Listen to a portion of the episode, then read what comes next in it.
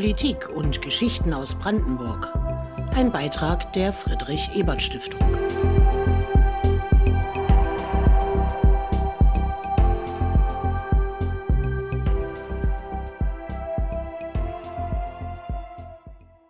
Vierundzwanzigster Februar 2022. Russland greift unter Bruch des Völkerrechts die Ukraine an.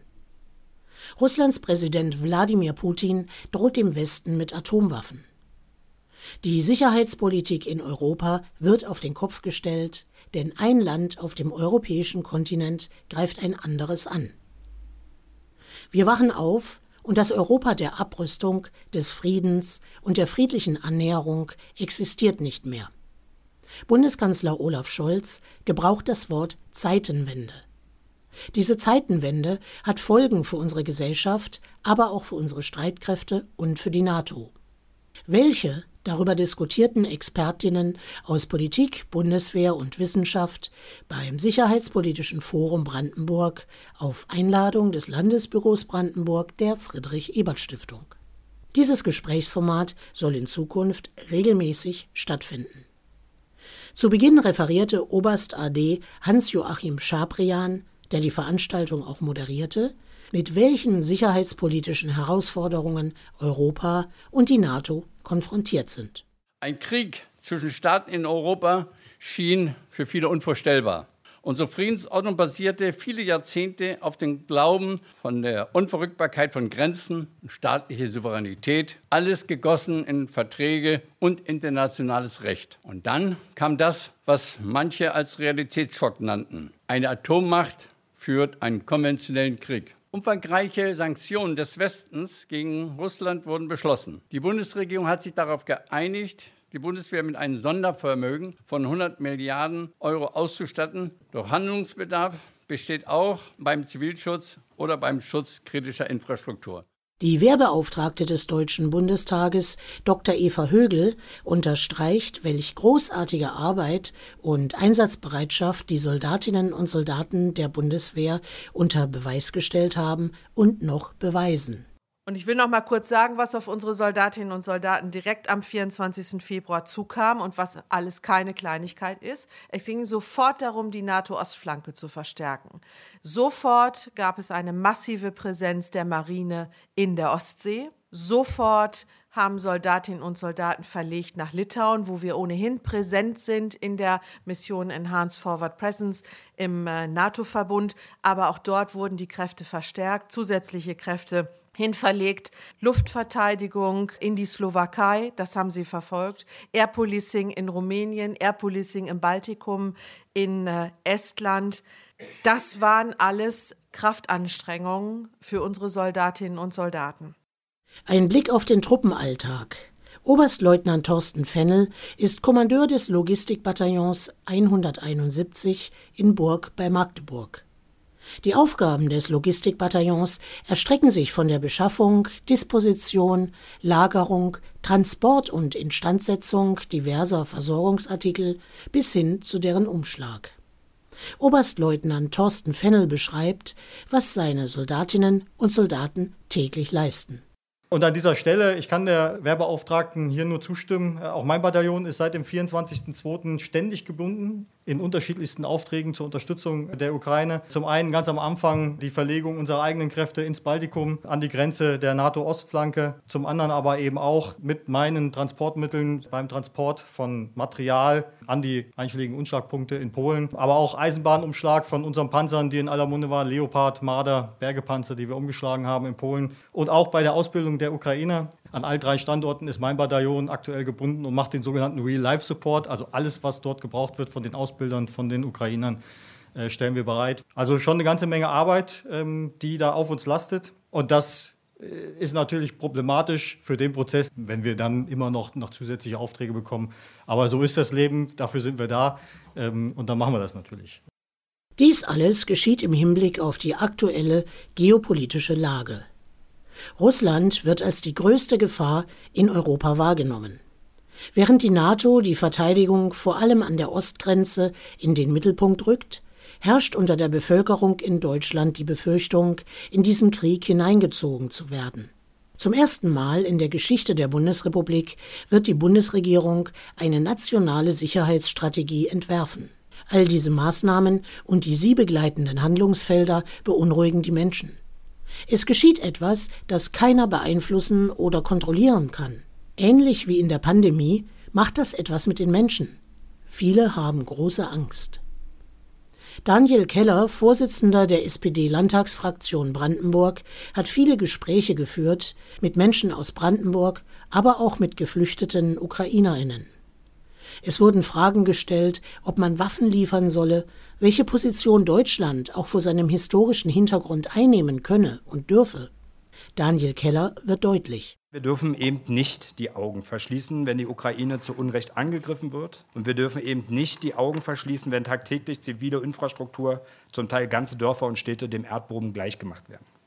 Und meine Damen und Herren, wir dürfen auch nicht die Augen verschließen, dass Menschen in der Ukraine umgebracht werden und dass Menschen hier dringend auch unsere Unterstützung erwarten und die Hilfe benötigen. Gerade aus unserer Geschichte heraus erwächst die Verpflichtung, nicht wegzuschauen, die Verpflichtung zu helfen und vor allem auch die Verpflichtung, entschlossen zu handeln. Und lassen Sie mich eins sagen, aus unserer Geschichte erwächst auch die Verantwortung, dies nicht im Alleingang zu machen. Die Zeitenwende führt auch zu einer Neudefinition der Wirtschafts- und Energiepolitik, und das verlangt jedem Einzelnen sehr viel ab. Am meisten allerdings den Ukrainerinnen, so Daniel Keller weiter. Darauf antwortete die Wehrbeauftragte des Deutschen Bundestages Dr. Eva Högel. Neben der humanitären Hilfe werden auch ukrainische Soldaten in Deutschland an Waffen ausgebildet. Das Bewusstsein, dass die Männer, die gerade geschult werden, zurück müssen an die Front, ist für die Bundeswehrangehörigen belastend. Oberste Priorität ist ein Interesse für und Wertschätzung der Leistungen der Bundeswehr. Dr. Eva Högel die Bundeswehr kann nicht alles gleichzeitig machen. Wir können nicht überall im internationalen Krisenmanagement präsent sein und gleichzeitig die Bündnis- und Landesverteidigung mit dem Engagement, äh, das leider jetzt erforderlich ist durch den Krieg, auch leisten. Also Stichwort Belastung. Aber unsere Soldatinnen und Soldaten dürfen erwarten, dass sie ausreichend Material haben, dass die Personaldecke ausreichend ist, sprich die richtige Person zur richtigen Zeit auf dem richtigen Dienstposten. Und sie dürfen auch erwarten, dass die Infrastruktur tiptop ist. Unsere Soldatinnen und Soldaten stehen im Ernstfall mit ihrer körperlichen Unversehrtheit und ihrem Leben für den Auftrag ein. Das ist kein normaler Job. Und das verlangt auch die Fürsorge nicht nur des Dienstherrn, sondern der gesamten Gesellschaft. Im Anschluss bekam Christian Rieck, wissenschaftlicher Mitarbeiter am Institut für Militärgeschichte und Kulturgeschichte der Gewalt an der Universität Potsdam, Gelegenheit, über den Status quo der Streitkräfte und ihre Aufstellung bzw. die daraus sich ergebenden Handlungsoptionen zu referieren. Kurz gesagt, die Bundeswehr ist ein Generationenprojekt. Mit Geld allein lässt sich dieses Projekt nicht erfüllen. Wir brauchen sozusagen eine Neuevaluation, Neubewertung von Bündnis- und Landesverteidigung, die dann aber langfristig hält. Und der Bundeshaushalt, also Verteidigungshaushalt, ist dafür zu klein jetzt. Und je mehr wir sozusagen alle drei Mandate erfüllen wollen, militärische Präsenz im Indo-Pazifik zeigen, Auslandseinsätze, und dann müssen wir Bündnis- und Landesverteidigung jetzt neu entwickeln. Also das heißt, die Bundeswehr in Anführungszeichen wieder bewaffnen. Alle drei Mandate können wir nicht leisten. Das wissen wir heute, äh, aber wir stecken jetzt in dieser Situation, dass natürlich eine ganze Menge Verbündete an uns neue Erwartungen herantragen Ja, also nicht nur in Mittelosteuropa, sondern eben auch im globalen Süden. Und das wird ein Spannungsfeld bleiben. Ja, also schon deshalb eigentlich müssen wir langfristig über eine Neukonzeption auch des Verteidigungsetats eigentlich nachdenken. Im Anschluss wurden die Mikrofone geöffnet und das Publikum konnte mit den Expertinnen und Politikerinnen diskutieren. Auch hier kristallisierte sich schnell ein roter Faden heraus. Ist Deutschland auf einen hoffentlich nicht eintretenden Kriegsfall überhaupt vorbereitet? Also nicht nur in Bezug auf die Aufstellung und Ausrüstung der Bundeswehr, sondern auch im Hinblick auf Katastrophen- und Zivilschutz, Feuerwehr, THW und Polizei?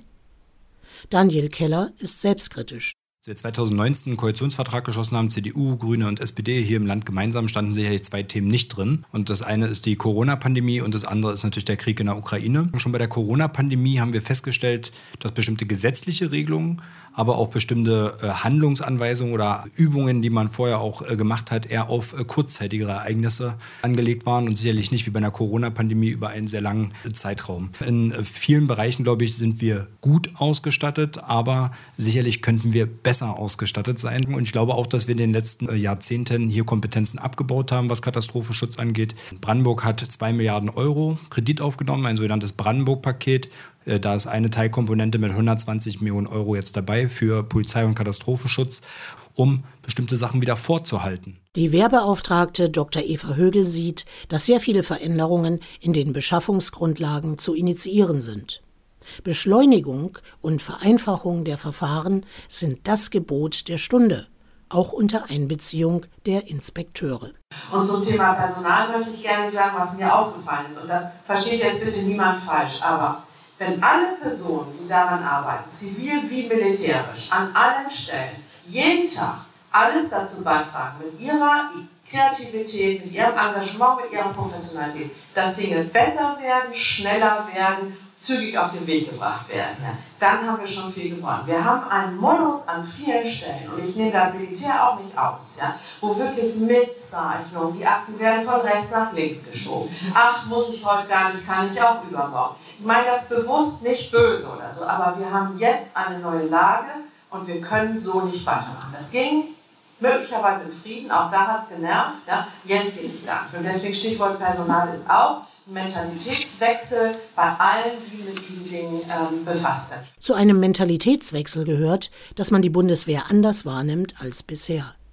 Der Militärhistoriker Christian Rieck spricht von einem strukturellen Pazifismus in Deutschland seit den 60er Jahren, der die Streitkräfte zum Feindbild mache. Das müsse sich verändern, die Bundeswehr ist ein Teil der Gesellschaft und in diesen Zeiten unverzichtbar. Auch hier lässt sich das Stichwort Berufsattraktivität bei der Bundeswehr einbringen. Eva Högel fügte hinzu, dass Personaloutsourcing bei den Streitkräften der völlig falsche Weg sei. Sie wäre aber bereit, wieder über das problematische Thema Wehrpflicht zu diskutieren. Es lässt sich ablesen, dass es an diesem Abend in Potsdam noch viel Gesprächsbedarf gab. Das Bedürfnis der Menschen, über das Thema Sicherheitspolitik und Deutschlands Weg in eine neue Ordnung mehr zu erfahren, ist sehr groß. Deshalb war diese Podiumsdiskussion des Landesbüros Brandenburg der Friedrich Ebert Stiftung ein gelungener Auftakt, der fortgesetzt werden wird. Sie hörten einen Beitrag des Landesbüros Brandenburg der Friedrich Ebert Stiftung.